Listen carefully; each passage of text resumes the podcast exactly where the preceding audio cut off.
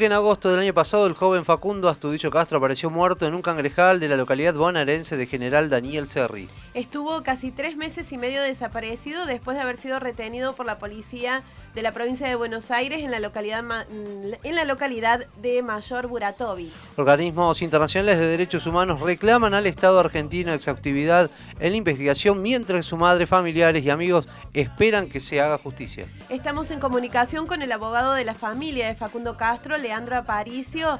Doctor Aparicio, bienvenido a Noticias al Toque. ¿Cómo le va? Un gusto. El gusto nuestro, doctor Aparicio, de tenerlo aquí en la mañana de Noticias al Toque. Bueno, la Cámara Federal de Apelaciones de la ciudad de Bahía Blanca acaban de rechazar el pedido de recusación que plantearon contra la jueza federal María Gabriela Marró a cargo de la causa. ¿Van a apelar esa decisión y por qué piden la recusación de la jueza? Ya está apelada a, casación y piden la recusación porque los fiscales, básicamente, nosotros ya nos hemos recusado en dos ocasiones y lo que hemos hecho es denunciarla ya penalmente al Consejo de la Magistratura de la Nación. Los fiscales van a seguir con su apelación a la Cámara de Casación por entender que la jueza no es imparcial, por entender que no quiere eh, ver la eh, cantidad innumerable de evidencias que demuestran la hipótesis de la desaparición forzada, por pretender meter pruebas de una manera irregular, pruebas inconducentes, este, específicamente un informe que de una persona, voy a hacer un poquito la introducción, cuál es el, el, meollo de la cuestión, se pidió un informe de mareas guiado, el guiado es un Instituto Argentino de Oceanografía, y en el informe que se presentó en el mes de octubre que, que llegó, por un lado estaba el informe lo que se pedía, que decía concretamente que ese día no había más que 50 centímetros de agua en ese lugar. Por otro lado, sin que nadie lo pida, un Juan de los Palotes de ahí, dice él, sin ningún rigor científico, que para él el chico se ahogó. Entonces, eso los fiscales lo devolvieron, la jueza no sé cómo se enteró de ese informe, y ella pide incorporarlo, los fiscales le que no, ella lo incorpora igual, los jueces piden, por un lado, la recusación, por esto y por otras circunstancias que brevemente les cuento, y, este, y piden nulidad de ese informe. Eh, el tema con la, yo para entender un poquito la dinámica de la causa, cuando nosotros fuimos a Buenos Aires el año pasado, eh, después del hallazgo del cuerpo, nos juntamos con el presidente, el gobernador de la provincia de Buenos Aires, el secretario de Derechos Humanos, y todos nos dieron palabras de apoyo, pero nada más. Y fuimos a ver al procurador sin mucha esperanza y ahí encontramos una respuesta, que fue la designación de dos fiscales. Y a partir de ahí la causa cambió de un vuelco de 180 grados, pasamos de primera a cuarta. No, no nosotros, no la que sino la fiscalía, porque hasta entonces nos habíamos estado peleando con el fiscal subrogante que se llama este, Urtiano Martínez, quien había sido denunciado anteriormente acá en Bahía Blanca por hijos, por sex, por este, la abuela de Plaza de Mayo, por madre de Plaza de Mayo y la fundadora, por su amistad con los genocidas, por su no impulso en las causas de AAA, por su no impulso en la investigación en las causas de desaparición forzada. Bueno, con ese personaje tuvimos que pelear todo el primer tiempo. Cuando vienen estos fiscales... Perdón, ese fiscal fue apartado finalmente. Sí, él solo se fue, alegando violencia moral y diciendo que no está de acuerdo con lo que están haciendo estos dos nuevos fiscales. En realidad ahora son tres fiscales, eh, la que se incorporó ahora en, reemplazo de este fiscal se llama Iara Silvestre, es una fiscal de La Pampa, y estos tres fiscales sí, siguen manteniendo la recusación contra la jueza y siguen avanzando con la investigación de la hipótesis real. ¿Cuál es la hipótesis real? Que a Facundo lo mató la policía. Eh, a partir de ahí se, pudimos también tener evidencias que de otra manera no las tendríamos, que fue el análisis de los teléfonos de los policías que dicen que estuvieron con Facundo ese día.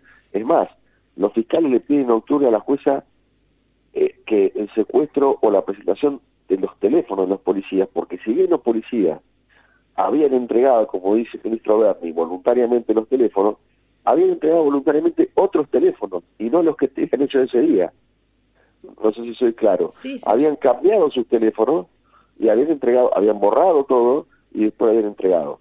A pesar de que habían borrado, se pudo recuperar distintos mensajes que contradicen los testimonios de los mismos policías.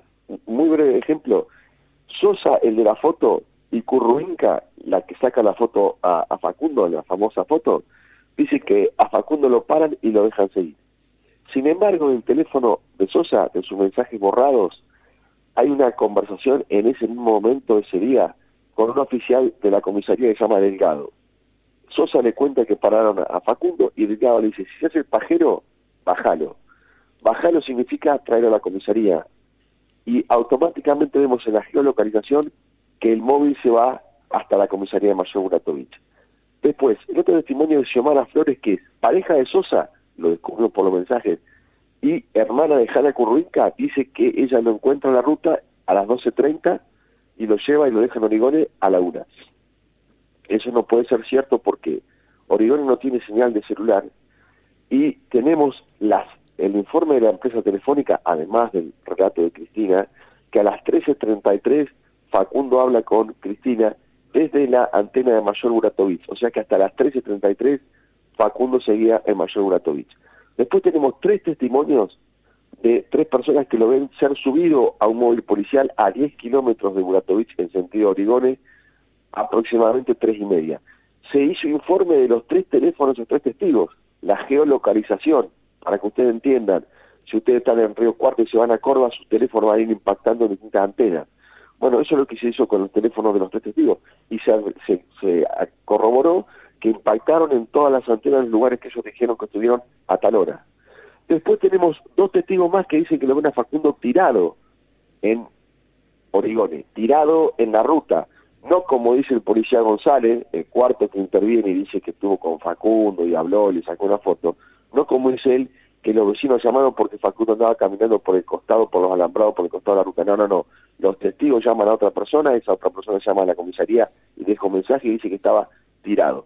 Y en el teléfono de González están todas las llamadas borradas a la comisaría, entrantes y salientes de Médano, donde dice que llama y dice que lo deja seguir. ¿Por qué les quiero decir esto para que ustedes entiendan? Teniente Origón es la nada misma. Son 140 personas que viven ahí y 30 de ellas viven en un geriátrico. O sea que ni pelea borrachos hay, nunca hay un problema policial. Si González llamó es porque ha recibido directiva de que hace con En esa comisaría de Origón encontramos el año pasado la sandía con la vaquita de San Antonio adentro y encontramos adentro del, del patrullero de González un ADN que se compadece con el ADN mitocondrial de Cristina Castro. Pedimos a la jueza, le pidieron a los fiscales ir a Origón en octubre del año pasado, y la jueza le dijo que no, que hay que buscar únicamente en el lugar donde se encontró el cuerpo Facundo, que después el otro no hay evidencia. Bueno, la Cámara le dio lugar a los fiscales y encontramos una piedra turmalina. ¿Qué es la piedra turmalina? Es una piedrita que tenía Facundo y los amigos de Facundo de una cervecería que se llamaba Turmalina, es una piedra negra, y se encontró este febrero en Origone un, un pedacito en un colchón inmundo, en un calabozo que estaba ahí en desuso, y se encontró además el año pasado, en el mes de septiembre, en un Toyota Etios, que era de Bahía Blanca, no de Villarino, y que por la geolocalización que habíamos pedido, estaba ubicado muy cerca donde se encontró el cuerpo de Facundo. Bueno, cuando se secuestra ese teléfono, se advierte que la piedra turmalina también estaba, pedacito, en el baúl. Lo encontró un perro, un perro rastreador, ¿no? En esa comisaría donde estaba ese Toyota se activa el teléfono de Facundo el día 1 de mayo al mediodía. Bueno, yo le digo que son tantas evidencias que si la jueza me quiere a mí convencer de que Facundo se ahogó solito ahí, tiene que explicarme cómo hizo Facundo para llegar a Bahía, volverse, eh, activar su teléfono ahí, volverse al, al, al cangrejal, dejar el bolso con la ropa que llevaba puesta el 30 de abril, con los dos teléfonos, dejarlo, cerrarlo, caminar tres kilómetros y medio solamente con la zapatilla, perdió una como la cenicienta porque no se encontró, otra estaba intacta al lado del cuerpo descarnado, la habrá dejado los Reyes Magos para que le traigan un regalito, y se acostó ahí para, eh, con medio metro de agua, hundirse, esperando que nosotros lo encontremos.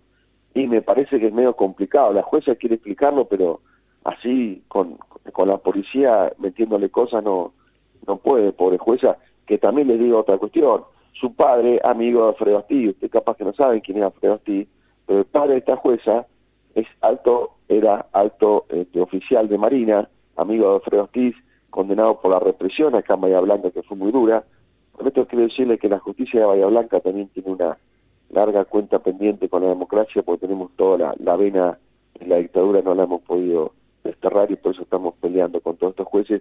Y no es casualidad que tanto en los juicios AAA con la, la cual estoy representando a familia como en los juicios de lesa humanidad todos los jueces tienen que venir de afuera, ningún juez de Bahía Blanca. Y en este caso todos los fiscales son de afuera. Bueno, ese es un poco el panorama de la causa de Facundo, estamos convencidos y sosteniendo una hipótesis, estamos confiados en el trabajo ahora sí, estos tres fiscales, y bueno, y acompañando a Cristina Castro en, bueno, en, la espera por, por la justicia real. Recordamos que estamos en comunicación con el abogado de la familia de Facundo Castro, Leandro Aparicio. La expectativa es que eh, se logre hacer lugar este pedido de apartamiento de la jueza. ¿Qué pasa si no se logra eso? Seguiremos. La causa ya tiene un estándar internacional. Las evidencias que, están pueden ser ah, eh, observadas por esta jueza, pero podemos seguir apelando y apelando y apelando hasta llegar a la Corte Interamericana. Lleva tiempo, eso es claro, pero la prueba que tenemos es vital y la pudimos producir. Y la pudimos producir porque vinieron otros fiscales, si no hubiera sido muy difícil y hoy seguramente la causa habría sido archivada y nosotros tenemos que seguir apelando y apelando y apelando. Tal vez lo tengamos que seguir haciendo, pero con la eh, certeza de que tenemos prueba que es valiosa y que cualquier tribunal internacional la puede analizar de la misma manera que la analiza de manera absurda esta jueza María Gabriela Marrón. Así que, eh, nada, confianza en el trabajo, en la DACIF, eh, que es el órgano que pasa todos los datos de los teléfonos de la policía, porque esta es una causa con pruebas muy compleja, es un delito muy complejo donde el mismo Estado, la misma policía, y en realidad policía, fiscales, jueces, algunos periodistas, algunos políticos, el ministro Berni, contribuyen a que a, tratar de generar la impunidad. Por eso es complejo, pero aún así tenemos eh, una base de prueba muy sólida, eh, tenemos muy claro de que la, la teoría de la policía, los testimonios, no son consistentes y chocan con lo que dicen sus mismos teléfonos, así que sabremos que va a haber justicia antes o después. ¿Qué es lo que piensa Cristina, la mamá de Facundo, de cómo se está desarrollando todo este proceso?